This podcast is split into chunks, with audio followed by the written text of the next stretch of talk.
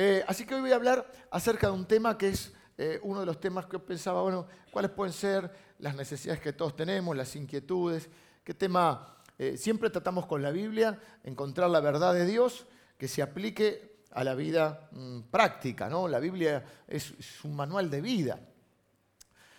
uno de los temas que sucede cuando uno dice que es cristiano es que la gente te pregunta, si existe un Dios, y por qué el mal en la tierra y por qué pasan las cosas que pasan.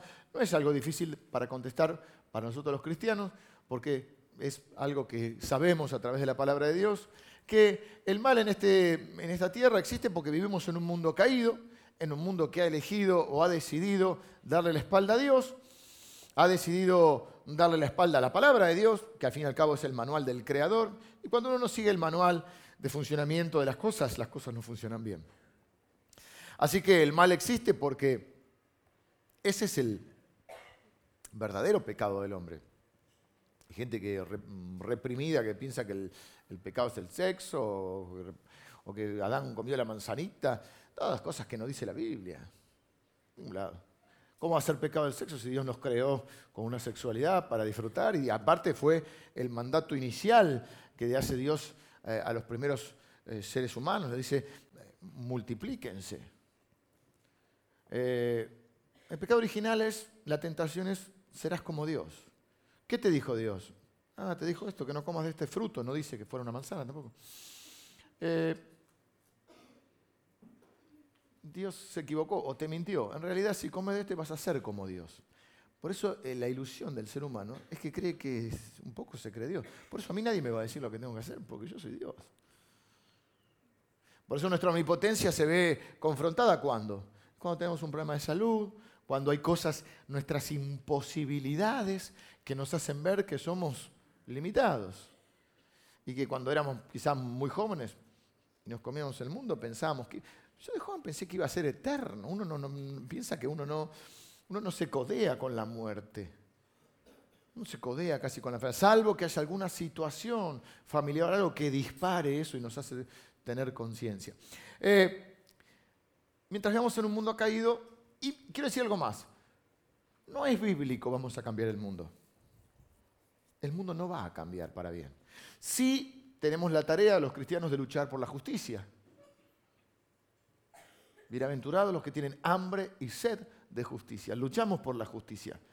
Podemos hacer que el mundo de alguien sea mejor. Podemos cambiar la vida a alguien. Podemos cambiar, incluso hasta me atrevo a decir, podemos cambiar la vida de una pequeña comunidad. Pero no es bíblico que el mundo va a cambiar. El mundo va para peor, porque es lo que la Biblia anuncia, eh, que eh, las cosas van a ir empeorando. Como abunde la maldad, también dice la Biblia que abundará la gracia de Dios. En ese mundo caído, todos nosotros enfrentamos en algún momento el problema de las preocupaciones. Voy a hablar de lo que ahora se denomina los trastornos de ansiedad. No soy psicólogo, no soy terapeuta, pero antiguamente le llamábamos de otra manera. Quizás decíamos las preocupaciones, la falta de paz. Ahora se ha eh, segmentado más, se ha estudiado más. Entonces dice, no, no, tal persona tiene eh, este trastorno y se los clasifica, ¿no? Eh, yo no soy muy experto en el tema, pero evidentemente hay una mayor clasifica. Antes que decía, por ejemplo, una persona, le dio un ataque. Bueno, ahora tiene uno para una, que es una isquemia, es una CB, es un pico de presión, es un estresazo. Otra palabra que se usaba antes, que no sé si tenía muy clara la agencia, le dio un surmenage. Que se cayó redondo. Eh, hoy está todo más estudiado. Nosotros somos personas que creemos que tenemos fe, que creemos en Dios y creemos también en la ciencia. Creemos que la ciencia es parte de las herramientas que Dios nos ha dado. La fe nos reniega de la ciencia. Oramos por, tu salud, me anda al médico. Y cuídate. Y hoy quiero hablar de cuidar tu salud emocional, de cuidar tu ser interior, cómo vivir con paz en medio de un mundo que no tiene paz. Los tiempos también han cambiado, pero las necesidades humanas siempre han sido las mismas. La Biblia habla, por ejemplo, el tema que más uno de los temas que más habla la Biblia en el Antiguo Testamento y en el Nuevo Testamento, el propio Jesús, es acerca del temor. Algo vimos el domingo pasado, los temores, los miedos que nos agarran, a veces pensando en el futuro. Y una de las cosas que la Biblia más repite es esta frase, no temas, no temas. Y siempre Dios nos da la respuesta, no temas, ¿qué? ¿Viste? La gente dice, no tengas miedo, todo va a salir bien. Esa es una expresión de deseo. No sé si las cosas van a salir bien, pero la Biblia dice, no dice eso. La Biblia dice, no temas porque yo estoy contigo. No desmayes porque yo soy tu Dios. Esa es nuestra seguridad que Dios está con nosotros. Y la Biblia nos promete, o se pregunta, en una pregunta retórica, ¿no? que tiene la respuesta incluida, si Dios es por nosotros, ¿quién contra nosotros? El que no nos negó ni a su propio Hijo, ¿cómo no nos va a dar también con Él todas las cosas? ¿Cómo vivir en paz? ¿Por qué estoy ansioso? Vamos a ver algunas cosas que le tenés que prestar atención para no estar tan ansioso o para poder superar eh, eh, esa ansiedad, esa llamémosle falta de paz, ansiedad, preocupaciones. Digo que es un problema de, año porque voy a ver una canción escrita por el rey David, el rey más importante de Israel, el que muchos lo conocen o tienen oído porque es el mismo David que de más jovencito, antes de ser rey, se enfrentó a un gigante que se llamaba Goliat. Quizá siempre está esa comparación de David y Goliat, ¿no? Cuando vemos a alguien supuestamente más débil o más pequeño, enfrentándose a un poder mayor, decimos, eh, David como David y Goliat.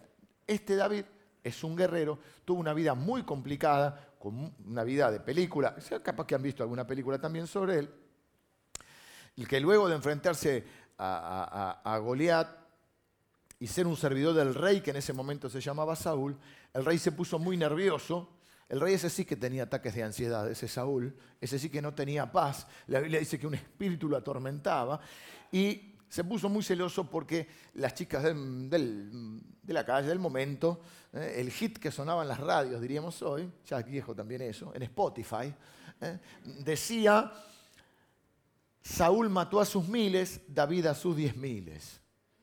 Y una de las cosas que más trastornos provocan a las personas son el ego, la vanidad, los celos, el orgullo. Dice, ¿cómo? ¿Cómo este 10.000?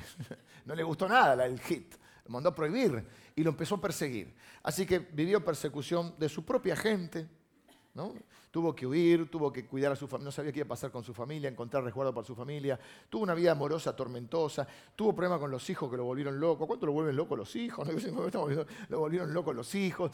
Eh, guerras con, todas las tribus y naciones vecinas. Y en un momento, bueno, pero además de todo, este era músico, y un poeta, ¿no? Y, escribe el libro, gran parte, el libro de los Salmos, los Salmos son canciones, mayormente canciones. Eh, escribe el 139, que es el que quiero mencionar. Es un salmo precioso, no lo voy a leer todo. Es un salmo que dice, por ejemplo, Señor, vos me conocés como nadie me conoce. Vos conocés cuando me levanto, cuando me acuesto, entendés mis pensamientos. Antes de que yo diga algo, ya sabés lo que pienso. Eh, Dios, vos me conocés como vos conocés mi corazón. Y de un momento se pregunta, ¿a dónde me iré de tu espíritu? Si voy a la, cima de un monte, ahí estás tú. Si voy a, lo más profundo de esta tierra, ahí estás tú. Mucha gente lo toma eso, Dios te controla, te está mirando en todos lados. Y no es lo que dice. Lo que dice es que no hay lugar en el mundo en el cual Dios no te pueda rescatar. No hay lugar en el mundo donde Dios no esté pendiente como un padre mm, de un hijo. Pero quiero tomar la última parte del Salmo, que es una especie de, no sé si a ustedes les pasa, a mí a veces me pasa. David no tenía auto, yo sí, gracias a Dios. Lo choqué y ya me lo arreglaron también, gracias a Dios. Ibas en el auto, ibas medio hablando, medio pensando, medio orando, ¿viste? Señor, ¿dónde estábamos? Eh, ah, te estaba diciendo tus misericordias. bueno, no. Está pensando ahí, entonces dice, versículo 17 del Salmo 139, dice, Cuán preciosos me son, oh Dios, tus pensamientos. Cuán grande es la suma de ellos. Si los enumeros se multiplican más que la arena, despierto y aún estoy contigo. Los pensamientos se multiplican, tanto los buenos como los malos. Te vas a dormir, te agarra una idea, ¿viste? ¡Pum! No te agarra un dolorcito acá, algo te hizo alguna preocupación, algo. Y los pensamientos, los enumeras, se multiplican. O soñás, Ah, viste que pensaste algo y después soñás con eso, después te despertaste, ya te quedaste mal. Y la cabeza, lo que dice, te trabaja. Parece que los pensamientos buenos también. Fíjate que se va a dormir y empieza a pensar en las cosas de Dios. ¿Viste cuando eran chiquitos y le decíamos, dijo, tengo pesadilla, papá, pensá algo lindo. Y yo le oraba antes de que yo, sabía que estaba medio dormido, pero escuchaba. Ponía la mano y le decía, Señor, que tenga lindo sueño. Y dice, aún despierto, aún estoy contigo. Fíjate que los pensamientos se multiplican. Pero de golpe le agarran, ¿viste? Le agarran la, ansiedad y empieza, este, de cierto Dios harás morir al impío. Se empieza a dar máquina con todos los problemas que tiene, con todos los aparentes enemigos. Dice, apartados pues de mí, hombre sanguinario. ¿Ves? Ya empieza a hablarle a otro. Porque blasfemias dicen ellos contra ti. Vuelve a hablar con Dios. Tus enemigos toman en vano tu nombre, le dice a Dios. No odio, oh Jehová, a los que te aborrecen y me enardezco, o sea, me agarra una ira contra, los contra tus enemigos. Los aborrezco por completo, los tengo por enemigos. Aparentemente todos sus problemas son externos, pero de golpe dice, examíname, oh Dios. La versión en inglés dice, busca en mí busca dentro mío y conoce mi corazón. Pruébame y conoce mis pensamientos. La versión, la nueva traducción viviente, son diferentes traducciones. Cuando dice versiones son traducciones de la Biblia. El Antiguo Testamento está escrito en hebreo. Dice algo así como, prueba mis pensamientos que me inquietan. La Biblia de las Américas dice, mira mis inquietudes.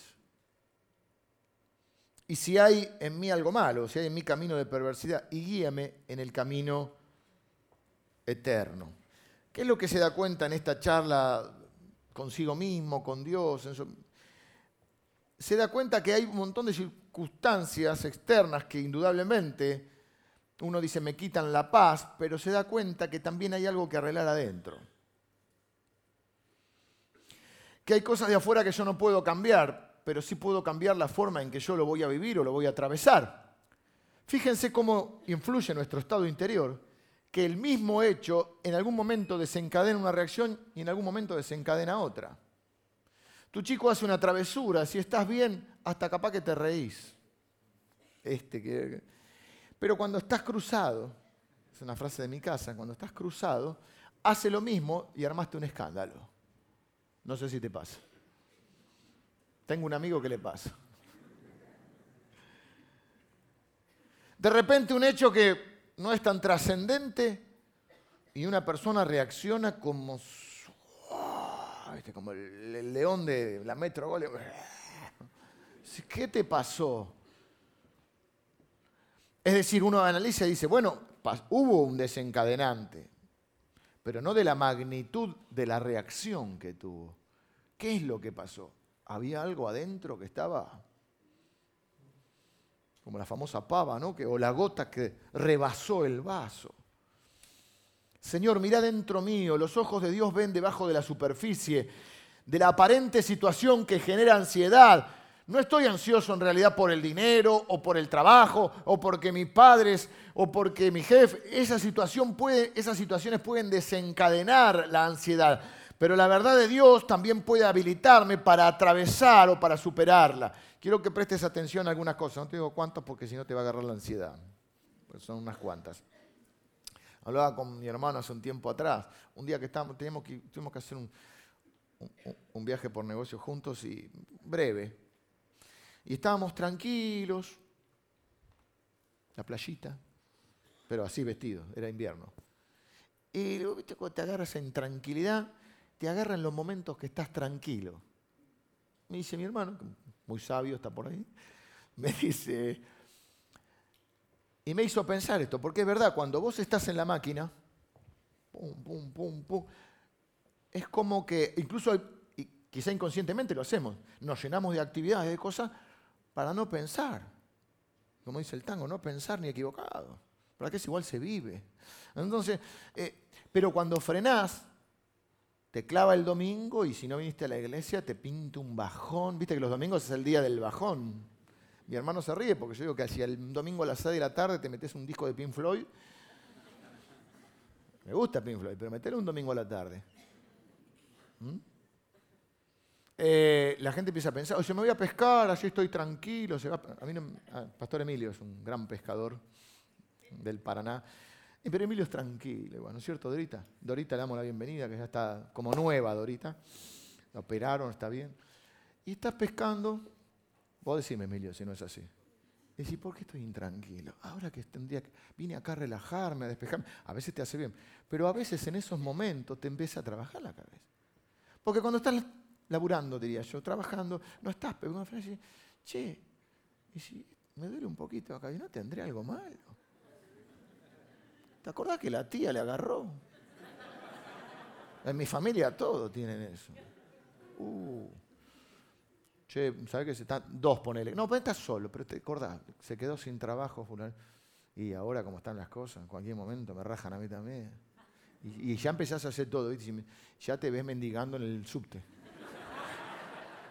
Con la guitarra. Emilio, Emilio tocaba la guitarra, ¿eh? el bencho. Te, ves tocando la guitarra el subte, empieza a trabajar la cabeza. Y ya estoy grande, y ya no, y, y te agarran los momentos que supuestamente estás tranquilo. Esa es la ansiedad. A veces te agarra en pleno pico de, estrés, pero a veces te agarra así. Algunas cosas, te voy a decir cuántas, pero no te digo cuántas. Algunas cosas que quiero que prestes atención. Le puse a todos una letra I para que te las acuerden. No es a veces la palabra más exacta, por eso lo voy a explicar.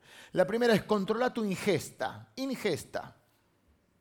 Me gustó la palabra tu consumo. No estoy hablando de lo que comes, aunque es bueno lo que comemos. Viste que hay un dicho que dice, somos lo que comemos.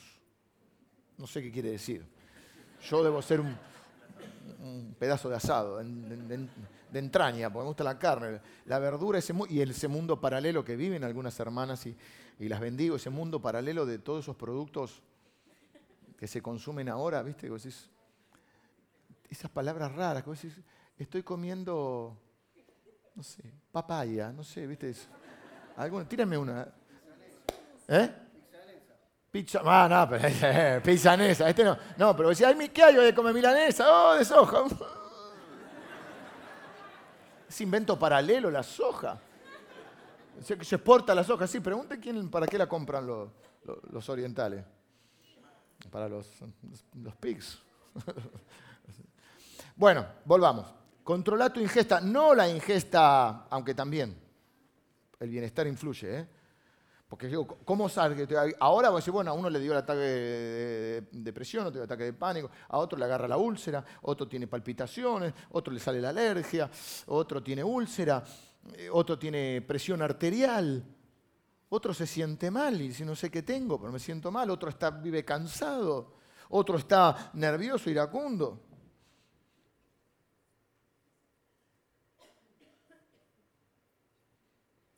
Por algún lado se entremezcla el cuerpo, el alma y el espíritu. Y lo que te pasa en un área repercute en la otra. Vos estás feliz, contento, vas al médico, el médico pone esa carita, cara de médico. Y vos decís, ¿qué pasa, doctor? Y ya te sentís mal. Y ya tu alma se aflige.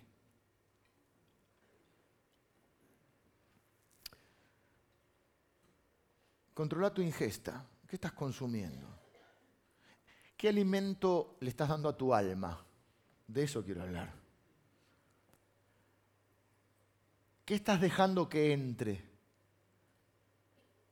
Porque el mundo se ha acentuado en, que esos factores que desencadenan la ansiedad son mayores. Los que somos algunos años vivimos, hemos vivido en otro mundo, donde andábamos con la bici por todos lados, y de repente estás en la puerta y dices, che, no nos quedemos charlando en la puerta. Vivimos en un estado de alerta que aquellos que alguna vez, no, no, viajamos tan seguido, pero alguna vez cuando uno viaja y va a otro país, pierde esa, esa sensación de alerta, que estás acá y diciendo, no dejes nada en el auto.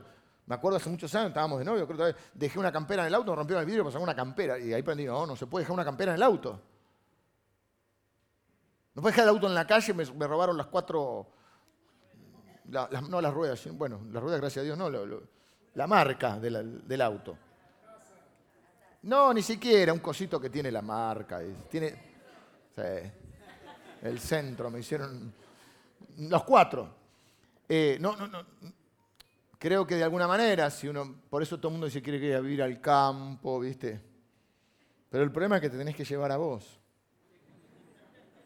Me voy a ir a, San Martín de los Santos. Yo me quiero ir a. No, me quedo con ustedes, pero digamos, en esa imaginación, eh, a mí me gustaría un lugar que haya playa y y clima así, verano todo el año.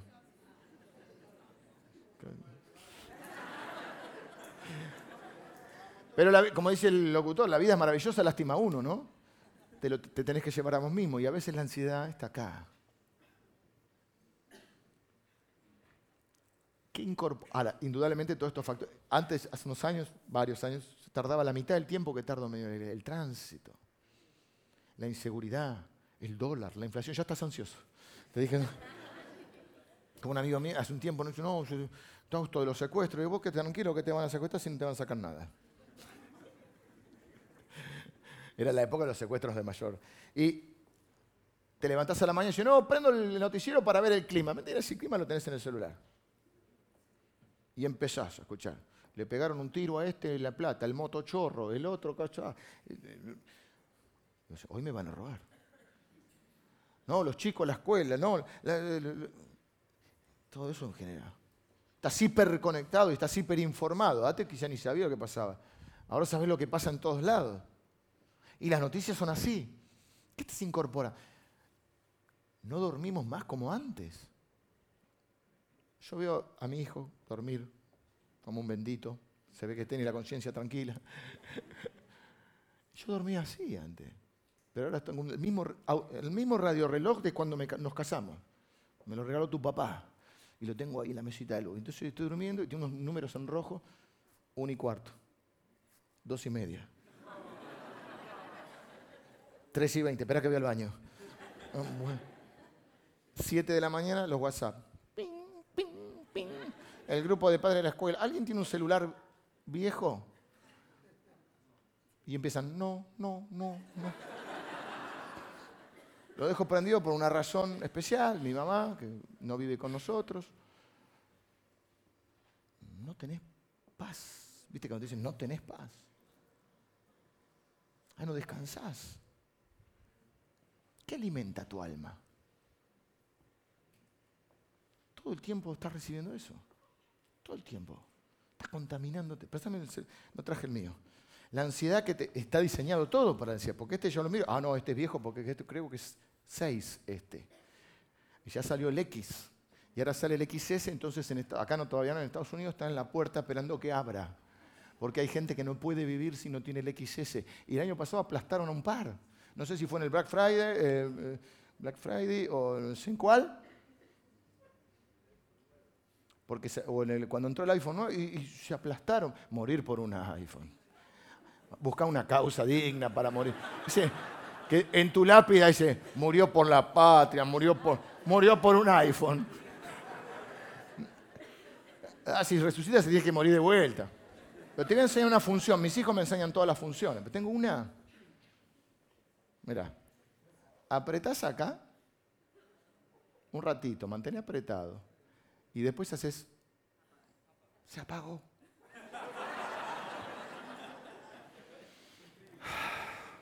Apaga la tele un poquito. Yo no tengo problemas de dormir tampoco. Sí, esto que miro el reloj. Mi señora a veces la agarra. Entonces, 3 de la mañana, escucho. Velvet. Las chicas. Y yo estoy durmiendo y digo, ¿Qué pasó con Alberto? Alberto, el protagonista.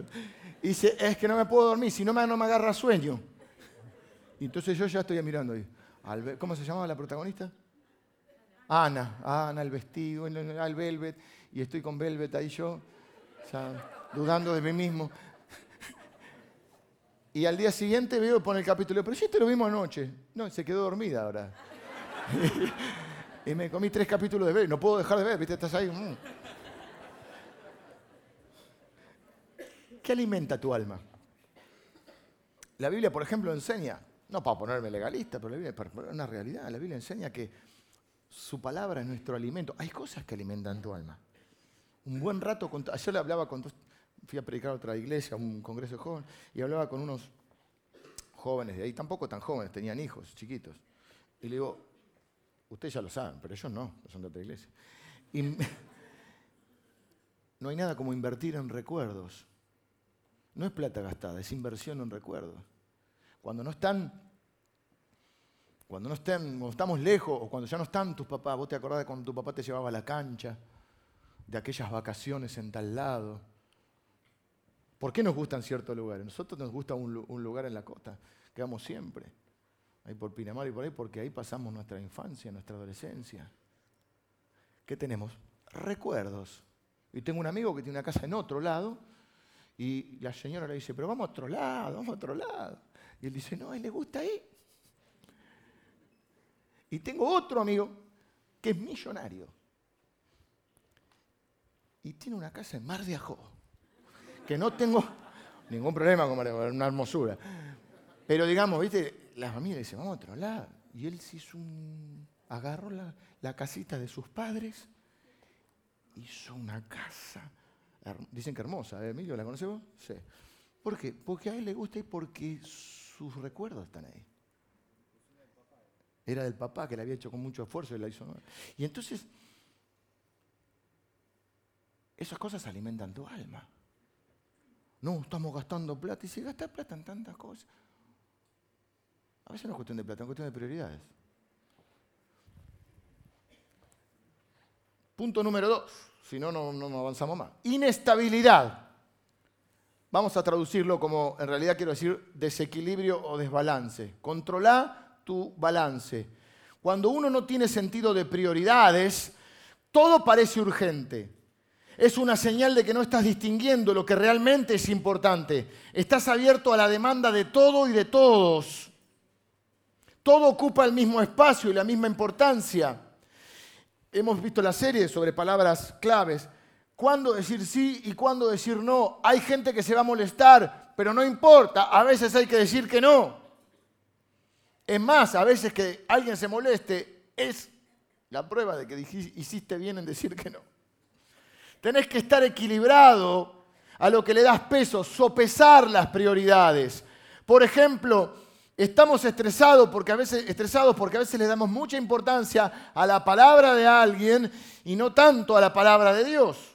Por ejemplo, no, porque a mí siempre me dijeron que no sirvo para nada. ¿Quién te lo dijo? No, mi papá, mi tío, todo. Pará, pará. ¿Vos viste la Biblia lo que dice? Dice que, vos, que Dios te eligió ante la fundación del mundo, que antes de crear los cielos y la tierra pensó en vos, que dio un propósito, que sos su hijo amado, que dio la vida de su hijo Jesucristo por vos, que tu valor es tan grande que costó la vida de Cristo. Pero no le damos importancia a la palabra. No, porque estoy solo. No, pero la Biblia dice que el Señor ha prometido que nunca te dejaré y nunca te desampararé. No, pero en la iglesia, la Biblia dice que esa es la familia de Dios. Cristo es la roca donde debo aprender a pararme para estar equilibrado porque hay muchas cosas que me tironean. Y si caigo en esa ilusión de querer conformar a todo el mundo, no estoy hablando de ser egoísta, después lo vamos a ver, pero estoy hablando de, no, no, porque si no hago esto me siento mal pastor, y si no hago esto me siento mal padre, y si no hago esto soy mal esposo, y si no soy mal...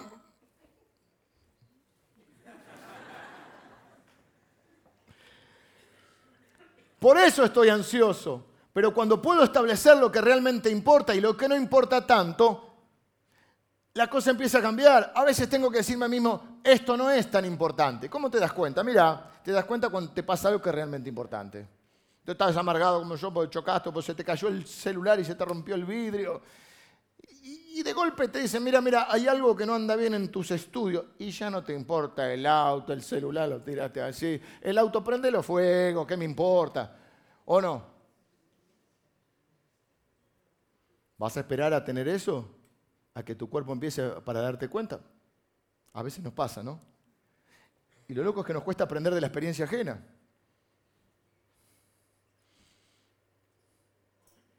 A veces no es tan importante. A veces no es tan importante lo que pasa. Eso que te está poniendo loco no es tan importante. Y sí, el dólar, el precio, la factura de la luz, el gas, no, te quiero preocupar. Como dijo la hermana, apagué todos los pilotos, ni los pilotos dejé. Y es, pero bueno, tampoco cuesta la salud, ¿es? ni el trabajo. En mi casa el trabajo es un valor, pero lo que importa es tener una actitud de fe, una actitud agradecida, que no dejo que mi situación me contamine, mi espíritu. Lo tercero es la indecisión. Si hay algo que produce ansiedad es la indecisión. Y yo como soy, a mí me produce ansiedad mi indecisión y me produce ansiedad tu indecisión. Decidite, por favor, porque me estás volviendo loco. Ah, no, no, no. Eh, café o té. Ah, ah, había uno que hacía así, capuzoto. ¿no? Ay, no, no sé, no sé. ¿Cambio el auto no lo cambio? Eh, ay, ¿estos zapatos te gustan? No, pero no me gusta. Me los pruebo de vuelta. Ay, sí. Eh, no, no sé si la quiero. Hace dos años. O la querés o no la querés. Pero decidiste. Porque estás volviendo loco a todo el mundo. Por favor. Mirá que la ansiedad, que me agarró un ataque de ansiedad. A mí me agarra ansiedad cuando tengo que los pendientes, escribo los pendientes. Mi mujer es un poco mi super yo, siempre Dios ha puesto algún super yo en mi vida. Bueno, entonces me dice, ¿tendrías que hablar con tal persona? Sí. ¿Hablaste? No. ¿Por qué? No quiero. Porque hay conversaciones que uno trata de... Tenés que hacer este trámite. Sí. ¿Por qué no te metes íntimamente? No porque no quiero. Y uno cree que posponiendo eh, evita eh, la ansiedad y se acumula. Y qué lindo es cuando agarras la lista de los pendientes y empezás a tachar. Lo hice, soy libre. Hacer un trámite en Argentina es el tour de la angustia, ¿no? Es una cosa de loco. Tenés que ir, sacar turno, ahora por sacar turno por internet, ¿viste? Ya, ya cuando pienso que al día siguiente tengo que ir, hace, poco, bueno, Dios siempre nos rodea. La gente del Salvador ya es una plaga. Uno no puede hacer nada malo porque están por todos lados. fuimos a renovar el registro el mismo día, un hermano de la iglesia. Ya tenía un hermano que me había dicho, y otro hermano ahí, uno nos había dicho, sí, un hermano de la iglesia. Por todos lados, voy al banco, una hermana de la iglesia. ¿Te acordás, Mabel? Así la conocía Mabel encuentro en la calle, y ni tu la encuentro. ¿Qué tal? Recién venía ella. Sí, estoy con mi nenito, no fui a trabajar. Tres veces me dijo, porque fui al banco, pero no fui porque mi hijo estaba enfermo. ¿Qué banco trabajas? Tal banco en Casa Central, donde mi papá que estaba enfermo tenía la cuenta, en la Casa Central trabajaba ella. Gloria a Dios. Dios es bueno. ¿Te acordamos, a Corre la jubilación de mi mamá. Que hacer los trámites. Mi mamá, para eso era apoderado. La hermana de la caja. Pastor. Gloria.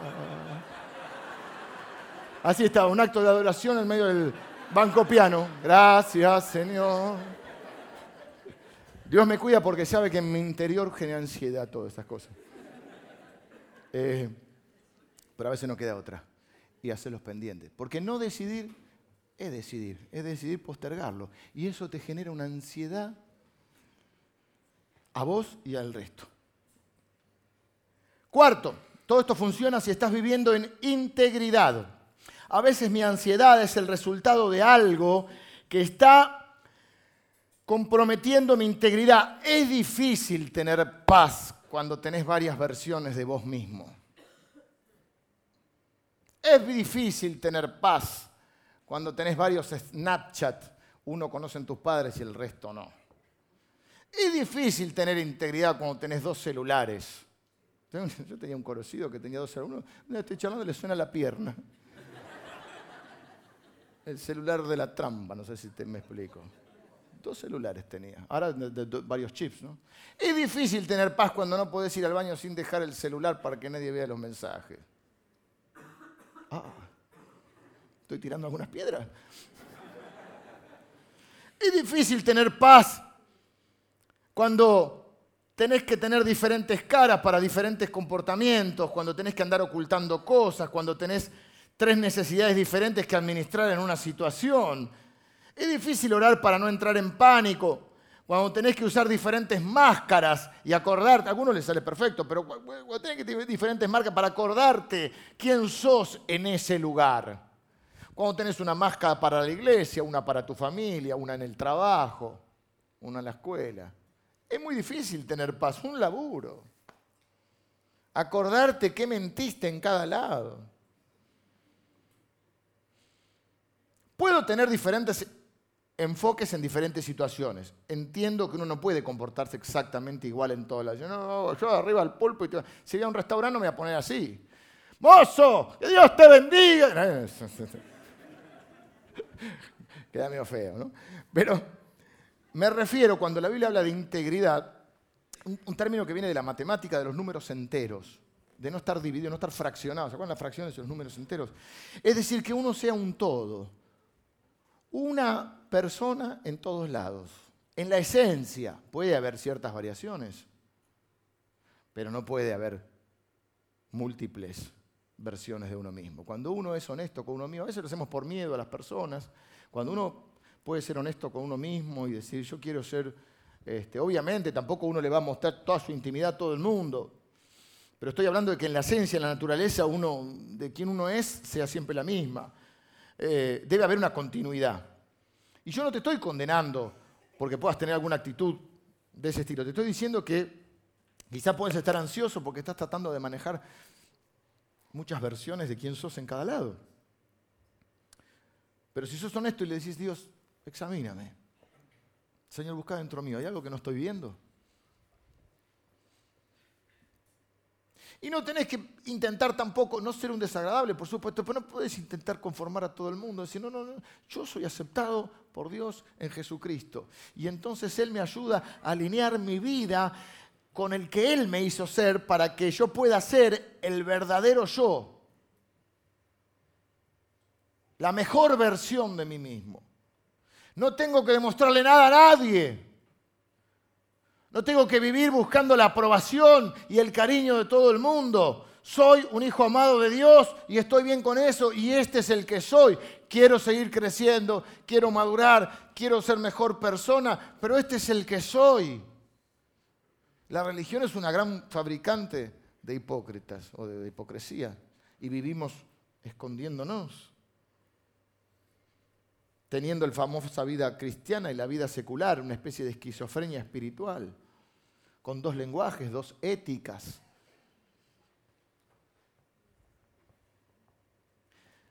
Cinco, la intención. A veces tengo que arreglar mi intención. Cuando puedo cambiar la intención y salirme un poco del centro a veces, y trato de ver cómo puedo también servir a otro, me doy cuenta que no soy el único que tiene problemas. Una de las causas de la ansiedad, la intención, quiero decir la motivación, eh, a dónde está enfocado un poco. ¿no? Eh, miren esto, por ejemplo. Una de las causas que genera ansiedad es cuando yo soy excesivamente egoísta o me centro mucho en mí. Porque entonces estoy todo el tiempo viendo qué necesito, qué me hace falta y, a ver, este no me llamó, este no me, y, este no me, no me ayudó, y, este lo dijo por mí, o como dice mi mamá, un chiste que contaba, es una persona que era tan eh, egocéntrica, dice, bueno, están conversando y habla de él, dice, bueno, ya hablé mucho yo, ahora habla vos, ¿qué opinas de mí? ¿Se entiende? Hay gente que cree que es el centro de la tierra y solo a él le pasan cosas. Seguramente por ahí tenés un buen amigo, no estamos hablando de alguien más, pero que hablas por teléfono y solo habla de lo que le pasa a él. Y nunca te pregunta, che, ¿vos cómo andás?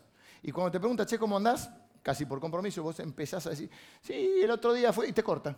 Te corta y sigue hablando. No, no, porque entonces, no, porque él me dijo, mi novio me dijo esto, no, pero, pero, pero está bien, vos sos, si vas a ser psicólogo, sos amigo, está bien, le prestás el oído, pero es un feedback. Pero viste que entonces cuando uno está muy pendiente de lo que yo necesito, de lo que a mí me hace falta, empiezo a ver todo lo que me hace falta y me transformo en un ansioso egoísta. Cuando empiezo a, abrir un poco el foco y veo que Dios también me, usa para ayudar a los demás, empiezo un poco a no estar tan eh, ahogado y encerrado en mí mismo, que es una gran fuente de ansiedad. Número 6, la imaginación. ¿Y si qué tiene que ver? No sé. Cuando eras chico vos jugabas. Es increíble cómo los chicos pueden afrontar situaciones, aunque ahora hay chicos con depresión, ¿no, Lili? Lili es psicopedagoga, trabaja todo en el ámbito, aunque con gente grande también, pero mucho con chicos.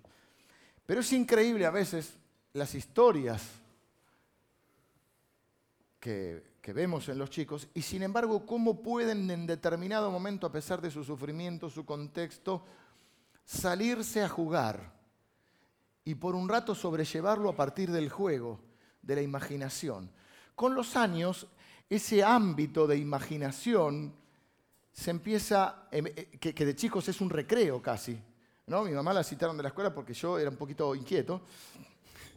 Y entonces eh, dice, no, no, ¿cuál es el problema con, con Leo, que soy yo?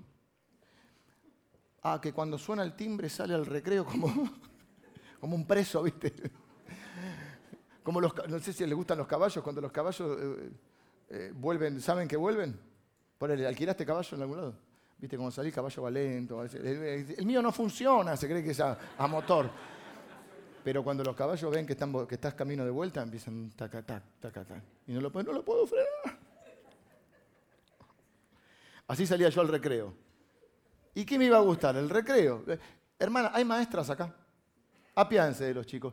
¿Por qué no se puede correr en el recreo? ¿Qué cree que hagan el recreo más que correr y meterle la traba al otro? Y... Revolearte, el guardapolvo terminaba con los, parches, ¿viste? Teníamos la imaginación, ¿no? Tenemos la imaginación.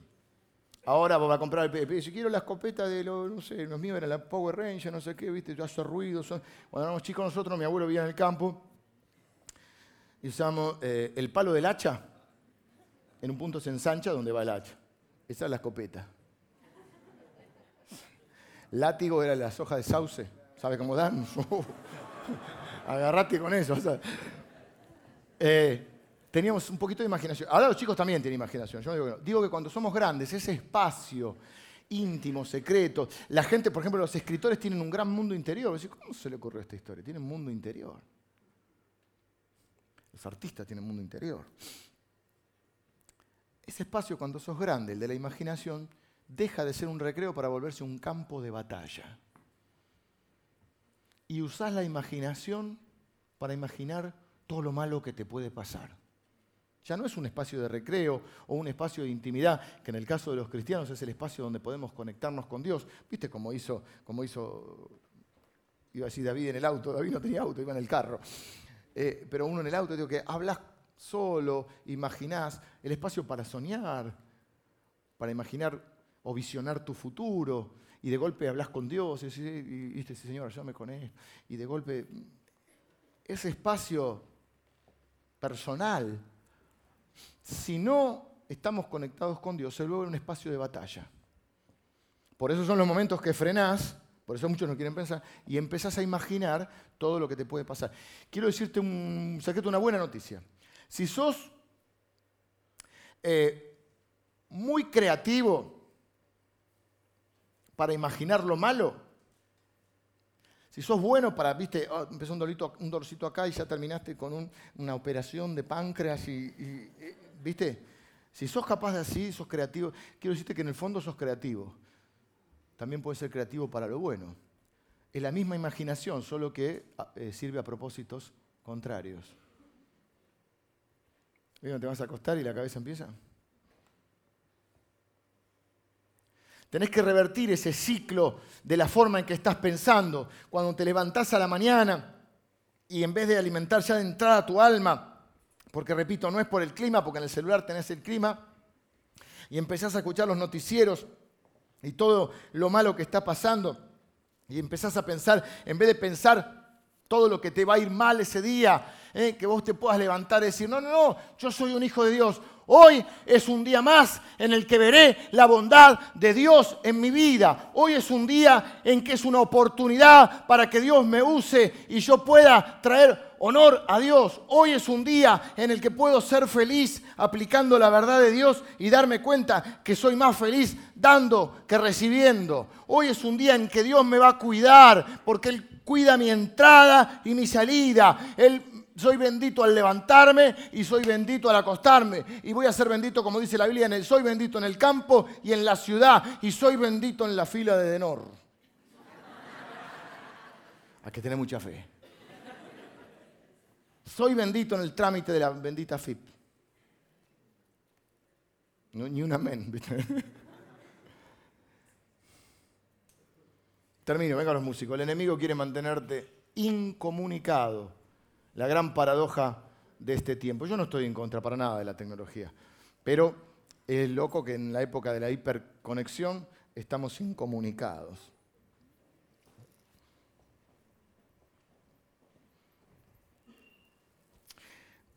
La idea de la iglesia, creo que la, idea de Dios con la iglesia es que vos formes parte de una comunidad. La Biblia le llama la familia de la fe, el cuerpo de Cristo, el pueblo de Dios. Uno de los grandes beneficios de congregarse, que es mucho más que asistir a, una reunión como esta. Esta es una iglesia de semana, aunque tiene servicios el domingo en la semana, está abierta todos los días, de las 8 de la mañana hasta 11, a veces 12 de la noche, con múltiples grupos de actividades. ¿Por qué? Porque una de las grandes bendiciones que Dios nos da es saber que no solo estoy rodeado de la presencia de Dios, sino que estoy rodeado de hermanos. Y eso me hace ver que no soy el único que le pasa esto. No hablo de una especie de conformismo, a los demás también le pasan cosas malas, no soy el único que le pasa cosas malas. No, no, no soy el único que está viviendo esta situación. No soy el único que tiene que atravesar por esto. Y por eso tenemos un montón de grupos donde hay personas que han atravesado cosas y ahora Dios está usando sus vivencias para bendecir a otros. Porque de los grandes quebrantos surgen los grandes ministerios. Y entonces, ¿quién te va a entender mejor que alguien que vivió lo mismo.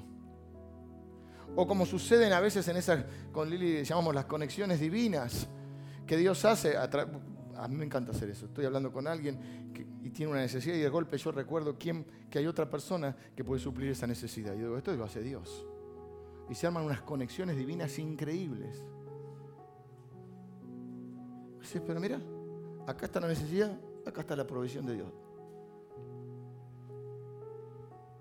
Por eso esta iglesia tiene tantos grupos y, no, está sustentada en este, este, en este encuentro, que es importante, porque aquí, acá sembramos la semilla de la palabra de Dios y en la semana la regamos. Y por ejemplo, en muchos grupos la idea es compartir, ¿no? No es que venga alguien a dar la charla y repita lo mismo que yo, no. Es que en base a una serie de preguntas exploratorias, cada uno puede ir abriendo su corazón. Si la reunión dura una hora, no es para que uno hable 40 minutos contando su problema. Bueno, contá, pero deja que otro hable, que compartan, que enriquezcan. Y entonces, bueno, ¿qué cosas nos ponen ansiosos? Ah, generalmente hoy de la noche preparamos las preguntas. ¿Qué cosas nos ponen ansiosos? ¿Cómo podemos manejar esta situación?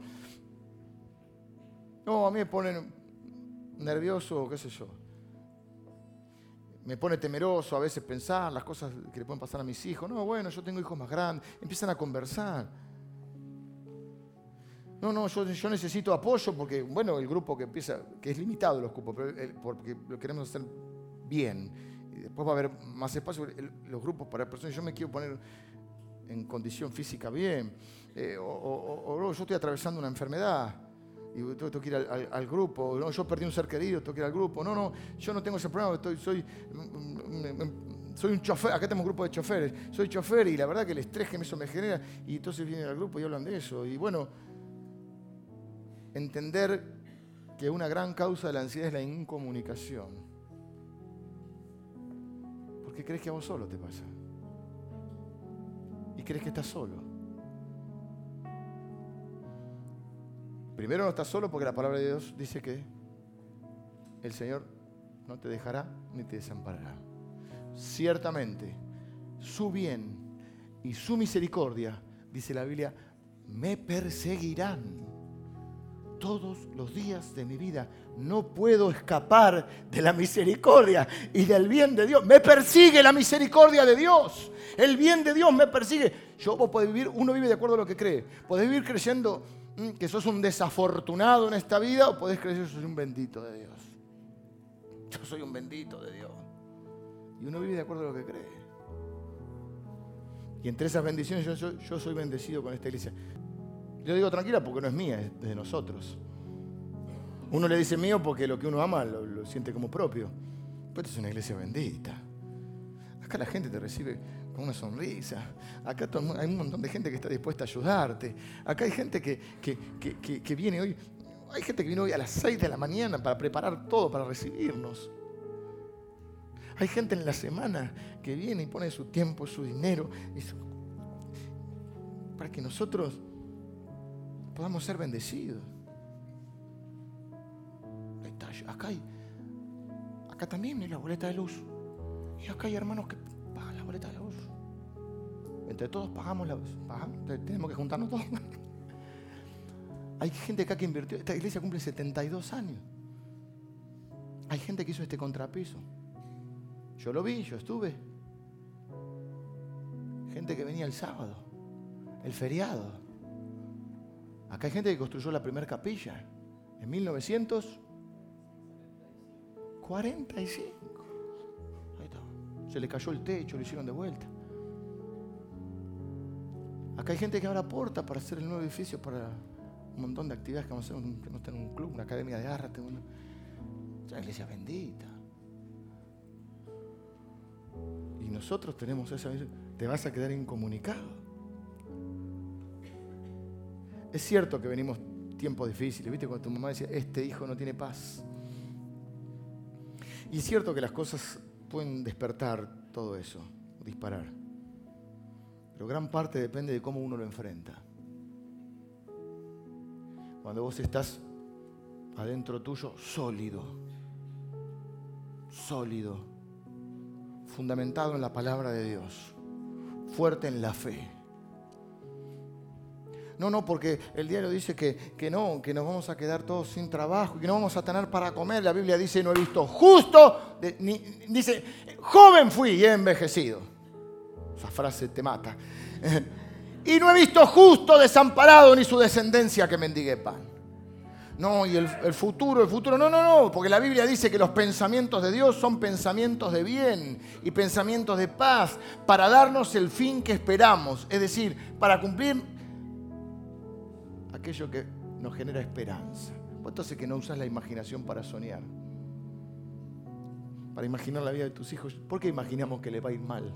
¿Por qué no podemos imaginar eh, que les van a ir bien, que nos van a llenar de nietos, que nos van a romper toda la casa? No, me da la piel.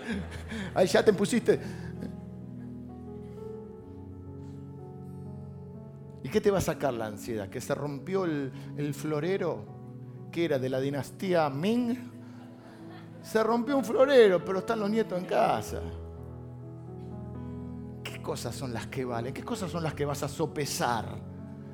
¿Qué cosas vas a, que vas a dejar que te roben tu paz? ¿Qué cosas alimentan tu alma? Somos lo que comemos, ¿no? Quiero terminar orando. Les invito a que puedan cerrar sus ojos. Capaz pueden orar esta parte de la oración conmigo, diciéndole, Padre, mostrame las formas en que estoy pensando, mis pensamientos, esos que están evitando que tu paz inunde mi vida. Esta semana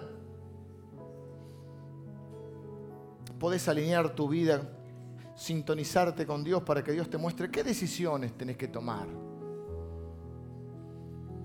Porque esa indecisión te está matando y está afectando a otros.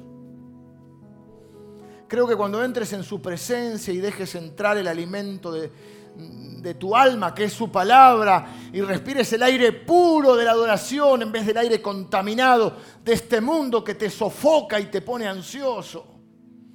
Te eleves a la altura donde el aire es puro y puedas respirar el aliento y la gracia de Dios. Dice la Biblia en Filipenses que la paz de Dios, que sobrepasa todo entendimiento, guardará tu corazón y tus pensamientos. No cambió nada afuera, pero estoy, estoy en paz, estoy bien, estoy sólido. No me sorprende que tenga alguna aflicción porque estoy en un mundo caído. Pero Dios está conmigo, ha prometido que nunca me dejará ni me desamparará. Puedo contar con Él, puedo contar con la gente que me ama, puedo contar con una iglesia bendita en la cual puedo, puedo refugiarme. Yo ahora quiero orar y bendecirte. Yo declaro sobre tu vida, sobre vos, independientemente de cualquier situación, independientemente de cualquier diagnóstico, independientemente de cualquier pronóstico, en el nombre que es sobre todo nombre, yo declaro la paz de Dios en medio de la tormenta de tu alma. La paz que solo los hijos de Dios pueden experimentar y comprender. Yo quiero invitarte ahora que pases un tiempo conectándote con Dios. No, por un minuto, sé que es un poco más tarde, pero por un minuto no estés pensando en el fueguito, en el asado, los ravioles, la tía María. Que te enfoques ahora en alinear tu alma y tu espíritu con el de Dios. Y dejes que la paz de Dios inunde tu corazón con seguridad, que afirmes tu corazón en la gracia de Dios. Dios es un padre. ¿Qué no harías por tu hijo? Yo la vida doy por mis hijos. Si Dios no nos negó ni a su propio hijo, ¿cómo no te va a dar también con él todas las cosas? Deja que la paz de Dios te inunde ahora y que su Espíritu Santo te refresque y respires el aliento de vida de Dios. Y te leves por encima de las presiones y de las preocupaciones, no para evadir la realidad, para superar y atravesar la realidad. Sólido, confiado. Dice la Biblia que el justo está confiado como un león, parado sobre la roca que es Cristo, dirigido por su palabra y por su espíritu, empoderado por su gracia Deja que el Espíritu Santo ahora te permita percibir su presencia en tu vida.